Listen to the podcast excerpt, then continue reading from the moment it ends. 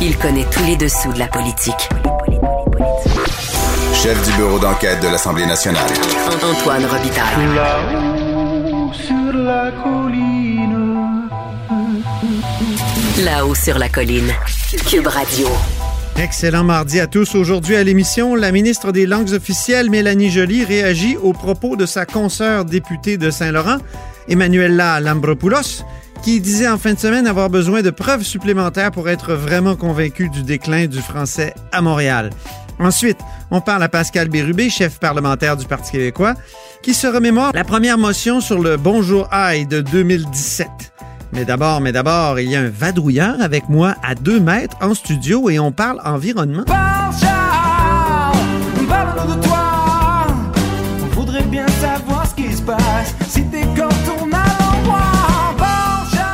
Bonjour Charles Le Cavalier, Bonjour Antoine. correspondant parlementaire à l'Assemblée nationale pour le Journal de Québec et le Journal de Montréal. Le gouvernement Legault a déposé hier son plan de lutte au changement climatique. Toi qui suis ça depuis des années, qu'est-ce que tu en as pensé?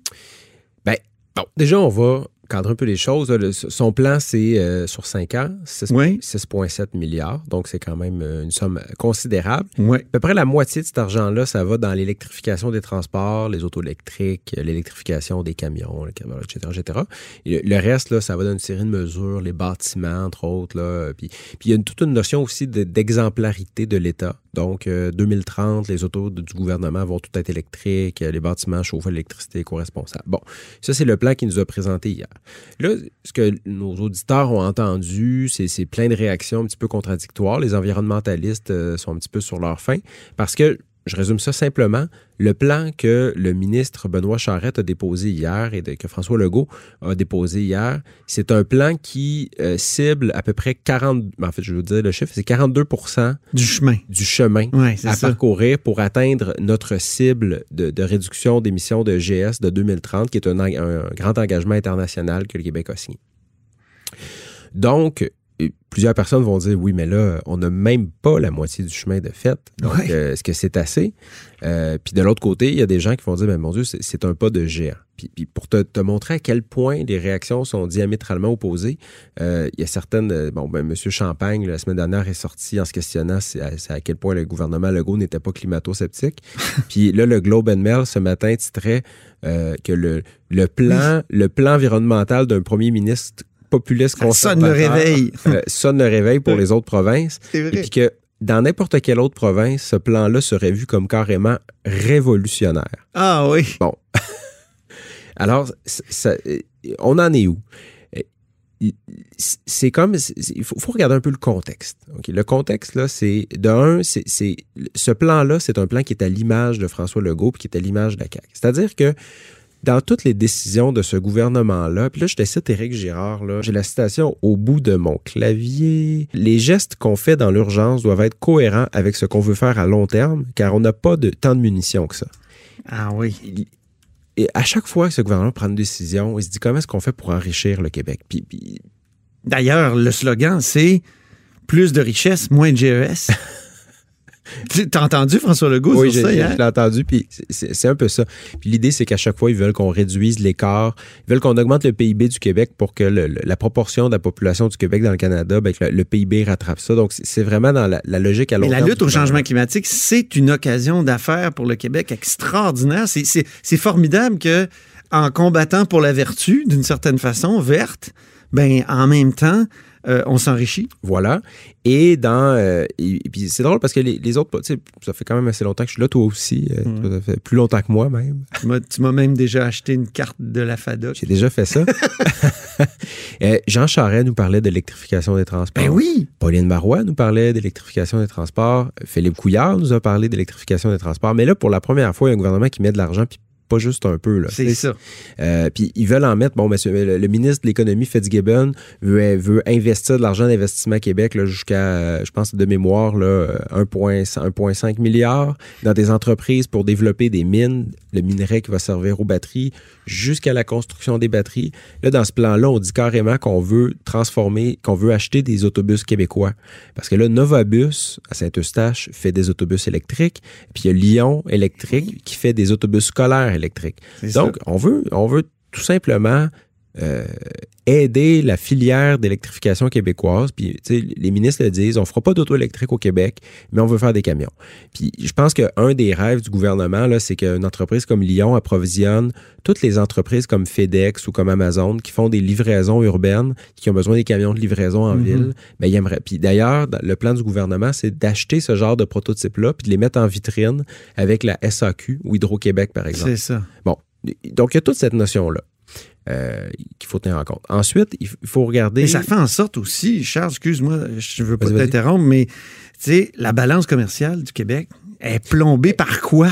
Par le pétrole, par l'achat du pétrole. Oui. Plus on baisse notre consommation de pétrole au Québec, plus on, on garde des sous ici. C'est, c'est, c'est, c'est extraordinaire. D'ailleurs, c'est le contraire de l'Alberta. c'est dans leur analyse économique. Dans la- dans l'analyse économique du ministère ça. des Finances, ce plan-là, il se fait presque à coup nul parce que, dans le fond, euh, ça va créer 15 000 jobs, ça va augmenter le PIB du Québec de 2 milliards à terme, puis ça va aider la balance commerciale parce que si on consomme moins de pétrole, on envoie moins d'argent à l'étranger. Ça. Et par ailleurs, si on, a- si on achète des camions d'ici, etc., ben là, on garde notre argent au Québec. Puis si on achète de l'électricité, on l'envoie à qui? Hmm. À Hydro-Québec. On est gagnant, c'est incroyable. Euh, bon, ouais. alors ça, c'est son plan. Là, on dit, ben, le 42% c'est pas beaucoup. C'est vrai, sauf que, bon, déjà, de- son, son, son plan aussi, il y a une structure, disons, de gouvernance qui est intéressante. C'est-à-dire qu'à chaque année, le plan va être mis à jour. À chaque année, il va y avoir un, exercice de transparence où est-ce qu'on va dire, cette mesure-là, on devait décaisser tant. euh, on n'a pas été capable de le faire. Qu'est-ce qu'on fait avec cette mesure-là? Est-ce qu'on la garde? Est-ce qu'on ne met pas l'argent ailleurs? Ça va être fait à chaque année, puis on va rajouter des nouvelles mesures à chaque année. Ça, c'est très François Legault aussi. Oui. C'est-à-dire l'évaluation. Puis il faut ça fait longtemps, à- depuis qu'il est arrivé en politique, à il veut quel- toujours évaluer. Il faut se rappeler à quel point ça marchait pas avant. Ouais. À quel point le système était opaque. On savait pas où allait l'argent. Eh Oui, tu as On beaucoup sait- écrit là-dessus. Exactement. le Et, vert, tout. Euh, et- et- en fait, la vérificatrice générale récemment a, a dit au gouvernement écoutez, je peux pas, même pas faire une analyse du fonds vert en ce moment parce que les chiffres sont trop vieux. puis Ben, le ministère, voyons. les ministères sont pas capables de me fournir des, des chiffres à jour. C'était l'enfer. Là, cette structure-là, elle est très intéressante aussi.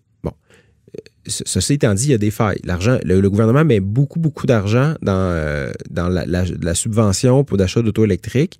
Il y a beaucoup de gens qui questionnent ça. ben oui. Euh, tu sais, dans le fond, on va donner quoi, un, de mémoire, le plus d'un milliard de dollars là, euh, sur cinq ans à des gens qui, qui ont déjà assez d'argent pour s'acheter une auto neuve. Donc, c'est ça. toutes les personnes qui n'ont pas assez, de- tu sais, je veux dire, un préposé euh, à moins d'être de, de- de- d'être très, très, très économe, n'aura probablement pas les moyens de s'acheter une auto neuve électrique, là. Mhm. Assez- ma- malgré la subvention. Euh, Puis qui paye finalement pour ça? Ben, c'est les gens qui achètent de l'essence. Fait qu'on se ramasse dans un système où les gens qui sont assez riches vont pouvoir s'électrifier et ne plus payer d'essence ce qui, ce qui finance la subvention. Puis les, les gens qui sont pognés avec des vieilles minounes qui consomment beaucoup, ben c'est eux qui vont financer cette subvention. Il est pris dans la balance des inconvénients. Il faut Voilà. t'aides cette entreprise, cette, cette économie naissante-là des autos électriques. Il faut qu'il y ait aussi euh, disponibilité des autos électriques. Je sais que tu t'es acheté une voiture récemment Ben, à cause d'un accident, mais, mais euh, raconte l'anecdote. Ben, L'anecdote était, est très Très anecdote personnelle. Donc, Oui. euh, j'ai un accident, non responsable. je conduis prudemment. L'auto est une perte totale. Je dois me racheter un nouveau véhicule. J'ai besoin d'un véhicule. J'ai vraiment fait les analyses. Puis, sans blague, là, je le dis, si vous faites 15 000 km par année et plus, c'est déjà très rentable une auto électrique. C'est beaucoup Voilà. moins coûteux faire rouler une auto électrique, même avec le prix d'achat que- qu'une auto euh, à Mm. gaz. Mais j'arrive chez les concessionnaires, puis au mieux, j'attendais 9 à 10 mois pour avoir une auto.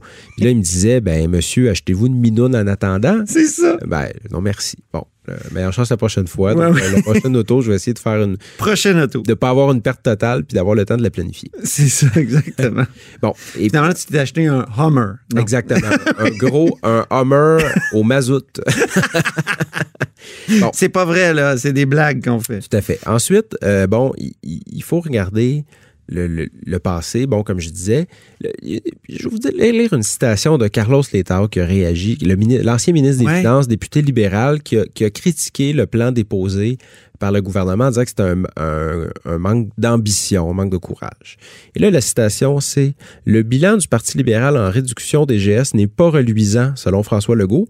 Pourtant, c'est le Québec qui a le meilleur bilan en Amérique du Ben Nord. oui, mais c'est pas à cause. Mais- C'est pas grâce au Parti libéral. On va disséquer ça. D'un, Ouais. c'est vrai que le Québec a le meilleur bilan en Amérique du Nord. Mais François Legault, d'ailleurs, en a parlé hier. C'est parce qu'on est chanceux, on a l'hydroélectricité. C'est grâce à Nous, Robert Bourassa. On n'a pas d'usine au charbon. Hein? C'est ça. Tu sais, en Ontario, ils ont encore des centrales au charbon. Facile, tu fermes une centrale, une centrale au charbon, mais là, soudainement, ton secteur élect- d'élec- d'électricité, lui, il va diminuer beaucoup de gestes. Même chose en- à New York. Euh, donc, si New York achète de l'électricité du Québec, ferme des centrales au charbon, ben là, on enlève beaucoup de gestes. Le Québec n'a pas ça. Donc, on se dit, ben, mais, mais le secteur des transports, lui, a beaucoup augmenté. Puis je te lis une citation, là. Entre 1990 et 2017, le parc automobile a augmenté trois fois plus rapidement que la population. Hi. Puis le, le secteur des transports routiers, là, les, les camions lourds, les, les émissions totales de GS du secteur des transports lourds, c'est passé de 3,6 à 9,8 millions de tonnes équivalent GS. Donc, ça, on a multiplié par trois le transport lourd parce qu'on on s'est désengagé du train puis des bateaux, puis il y a plus de camions sur les routes qui transportent. Ouais. Donc, oui, on a un, un meilleur bilan par rapport à nos voisins, sauf que quand, quand on regarde Pas parce qu'on est vertueux. pas parce qu'on est vertueux. C'est ça. Exactement. Puis quand on se compare à l'Europe, qui n'ont pas notre richesse d'hydroélectricité, on est bien moins bon qu'eux. On est moins bon que la France, on est moins bon que la Grande-Bretagne. Pourtant, la Grande-Bretagne n'a pas vraiment d'hydroélectricité. là. Non, mais ils ont plein de nucléaire. Ça, ça pose un autre problème environnemental qui n'est pas celui des gaz à effet de serre, mais qui est celui. Mais des déchets tournent- Ils se radioactifs. tournent la- largement vers l'éolienne en ce moment, puis ils ont fait beaucoup d'efforts dans le secteur des transports. Ouais. Et euh, donc, euh, c'est un peu ça. Il faut, il faut voir ce plan-là comme étant. Euh, c'est mieux, c'est mieux que ce qu'on avait. Il faut se rappeler que jusqu'au 31 décembre 2019, le plan, le plan sur lequel le Québec roulait pour lutter contre les changements climatiques a été créé en 2012 par Jean Charest et Pierre Arcan, ministre de l'Environnement de. Ben oui. Donc, euh, il était temps qu'on ait une mise à jour et il faut, faut le voir comme une, une base sur laquelle, ben, d'année en année, on va le- faire des mises à jour pour s'assurer qu'on ne rate pas la cible de 2030. Il faut Mhm. rappeler qu'on a euh, tristement raté la cible de réduction d'émissions de GS de 2020. L'écofiscalité, je sais que c'est la critique de Québec solidaire. Est-ce que ça aurait dû être plus utilisé euh, Ben, les- selon les experts, là, pas selon toi, selon les, les Bon. experts? L'écofiscalité, il y en a déjà un Quand on dit écofiscalité, juste Oui, pour le fait. dire à Ben, nos par- auditeurs, c'est euh, tu payes plus cher si tu t'achètes une grosse cylindrée, tu payes moins cher si tu achètes une auto électrique. L'idée, c'est d'utiliser la fiscalité pour guider Orienter. Le, orienter le comportement des consommateurs ou des citoyens. Puis je vous donne un exemple, on en parle depuis longtemps, mais est-ce qu'on taxe les boissons gazeuses pour lutter contre l'obésité? Mm. Si la liqueur est, est plus chère que le lait, ben les gens ils vont préférer boire du lait. C'est bon, cette logique-là. Là. Puis l'éco-fiscalité, c'est de dire, bon, on va faire ça pour le secteur des transports. Fait que, par exemple, ben, la subvention pour les autos électriques ou pour les autos qui consomment moins d'essence, je sais pas moi, moins que 5 litres au 100, ben, on va, la on va donner une subvention. Puis qui va payer cette subvention-là? C'est les gens qui achètent les véhicules qui consomment plus que 12 litres au 100. Mm. Bon. Par exemple, ça serait ça, c'est le, le fameux bonus-malus dans les autos. C'est ça. Donc, Ça fait longtemps qu'on en mais parle. il y en a déjà de l'éco-fiscalité au Québec. Oui, hein, c'est le marché quand on du y carbone. matricule, par exemple. Ben oui, mais exactement. Puis il y a le marché du carbone.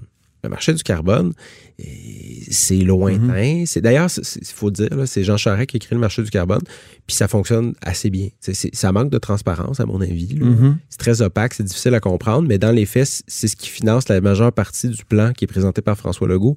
C'est le marché du carbone qui a été écrit par Jean Charest.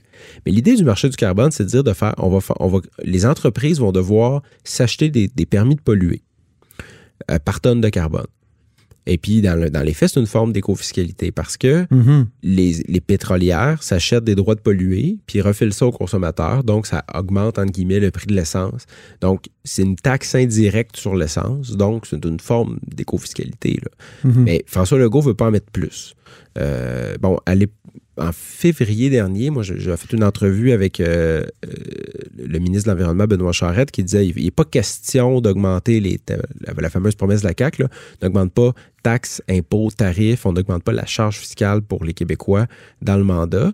Est-ce que ça, Ça, va c'est être... une promesse, mais c'est aussi la crainte de voir un mouvement des Gilets jaunes ici au Québec. Oui, exactement. Il faut se rappeler qu'en France, il y a eu des, des grosses augmentations du prix à la pompe. C'est Et ça. encore une fois, il, faut, faut, faut le dire, là, il y a un aspect social à la lutte au changement climatique. Ouais, Si tu doubles le prix de l'essence, là, ben, qui tu vas pénaliser le plus? c'est ça. C'est les gens qui sont obligés d'avoir une auto pour aller travailler, puis qui ont une minoune qui consomme beaucoup, puis ben, eux vont être vraiment étranglés. Ça va avoir un gros impact sur leur budget. Mm. Il y a des gens qui peuvent se permettre de dire ben, Moi, ça me dérange pas, je roule avec ma Ferrari, je consomme beaucoup, puis tu sais, fais-moi payer plus cher l'essence, ça, ça change rien pour moi. Mais donc, effectivement, en France, ça, ça a Mhm. Ça l'a- la France était en feu, là, quand même. Ben oui. Je veux dire. Ça a brûlé pendant un an, comme m'a dit un de mes amis. Exactement. Mais euh, quant à moi, un des seuls problèmes, c'est quand je vois le chiffre de 6,7 milliards, ben ça, euh, ça c'est un montant bien moindre que celui qu'il va falloir qu'on investisse pour construire le troisième lien. Et c'est peut-être là où on pourrait critiquer le gouvernement Legault. On sait que c'est une de ses promesses, mais en même temps, ce, troisième lien-là, ça va être catastrophique pour l'environnement, ça va être très mauvais.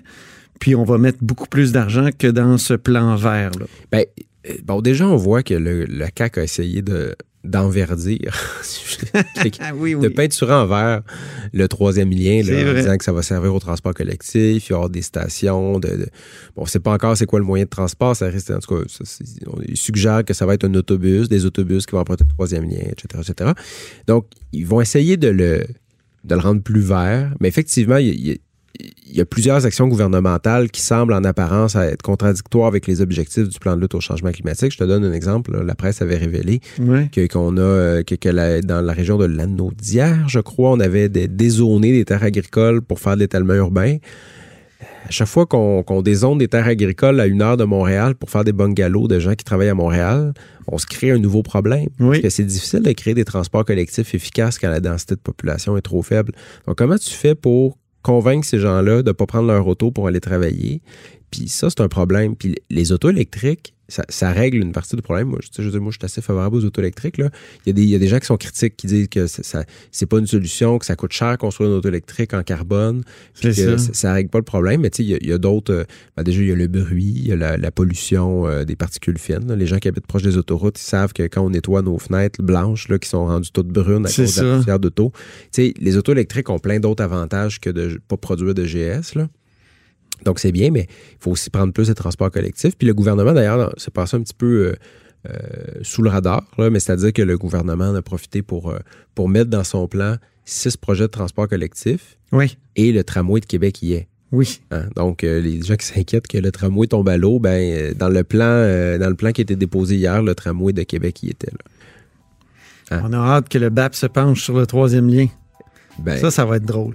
Hey, merci beaucoup. Ça fait euh, plaisir. Merci beaucoup, Charles Le Cavalier, correspondant parlementaire au Journal de Québec, Journal euh, de Montréal, ici sur la colline. Vous êtes à l'écoute, justement, de là-haut sur la colline.